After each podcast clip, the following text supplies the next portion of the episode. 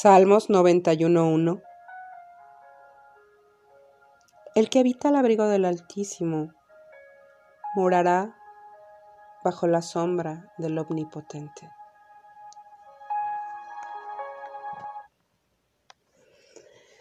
Bendiciones, un fuerte abrazo, nuevamente estamos de, de regreso pues para poder platicar y conversar un rato con ustedes acerca de todo eh, lo que he vivido a, través del Padre, de todas aquellas experiencias que siempre me dejan grabada una eh, bendición y obviamente un proceso de sanidad para mi alma. Espero que algunas palabras o muchas de estas palabras que yo puedo expresar a través de esto sean de, de bendición para cada una de sus vidas, para que ustedes puedan externar esos sentimientos o emociones y que quizá si alguna de estas historias contadas a través de estos podcasts, eh, ustedes puedan eh, decirle al Padre así me siento o eso es lo que tú hiciste con ella, dime qué harás conmigo.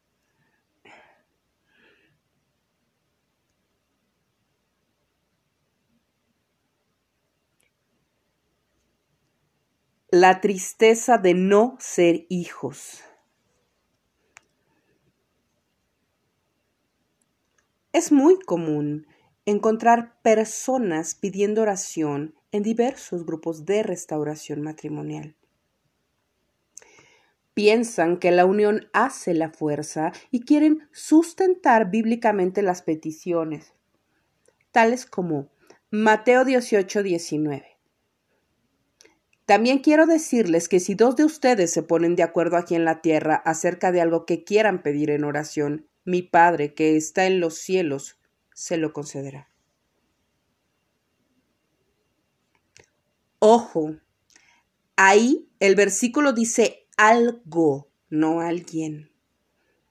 Y sería lógico pensar que si nos ponemos de acuerdo y oramos al Padre, Él muy amorosamente nos concederá aquello que deseamos. Pero no a un ser humano. No porque cada ser tiene un regalo maravilloso dado por Dios, el libre albedrío, la libertad de elegir, su elección.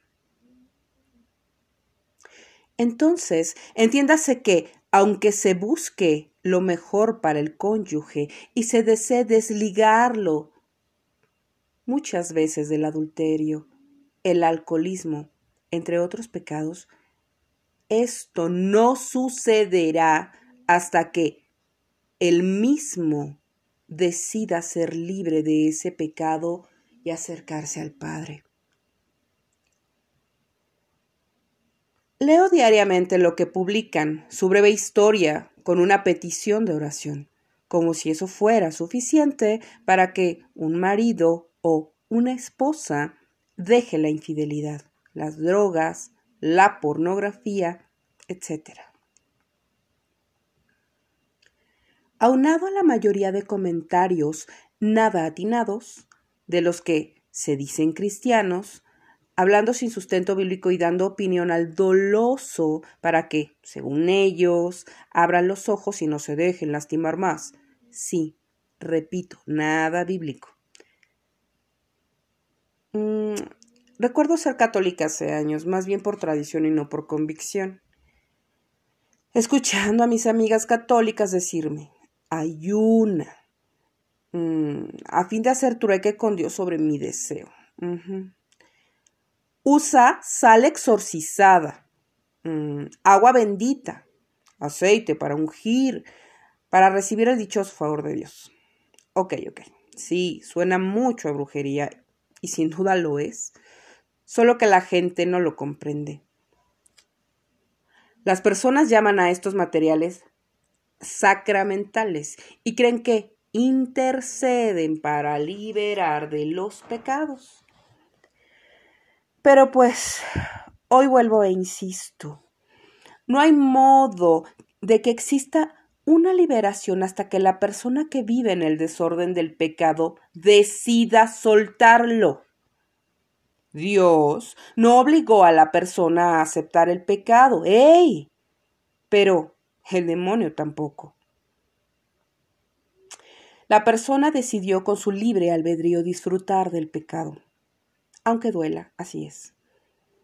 Y será la misma persona quien decida no vivir más en el dolor de sus malas decisiones y acepte regresar a Cristo.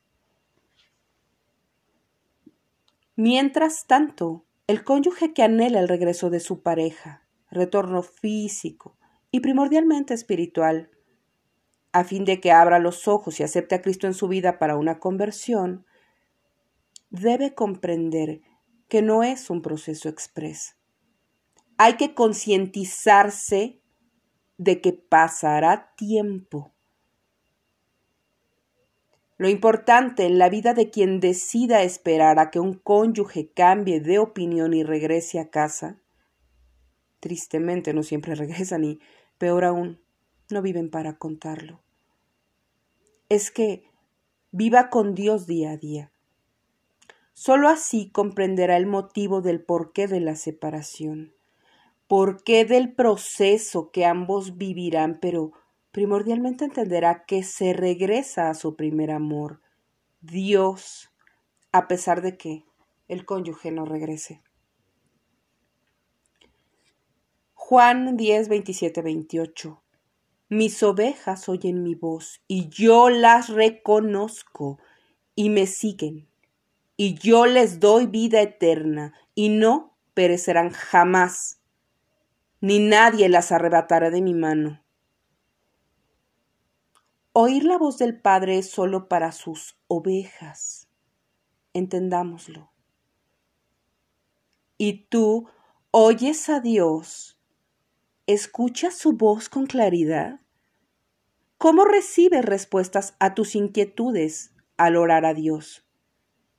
Por medio de sueños, visiones, a través de su palabra. Bendiciones.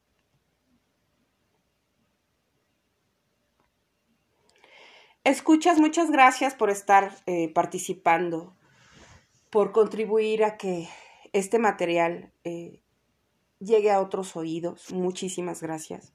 Les mando un muy fuerte abrazo y sigo orando por ustedes. Les pido que, eh, pues obviamente, si hay un huequito por ahí, oren por mí para que Dios siga mostrándose de alguna manera y para que lleguemos a muchas personas y para que las almas que no conocen del Padre se acerquen ni siquiera por este pequeño medio y hay que estar pidiendo por nuestras familias para que Dios se muestra a ellos de manera constante y latente para que escuchen su voz, para que el Espíritu Santo redarguya sus corazones.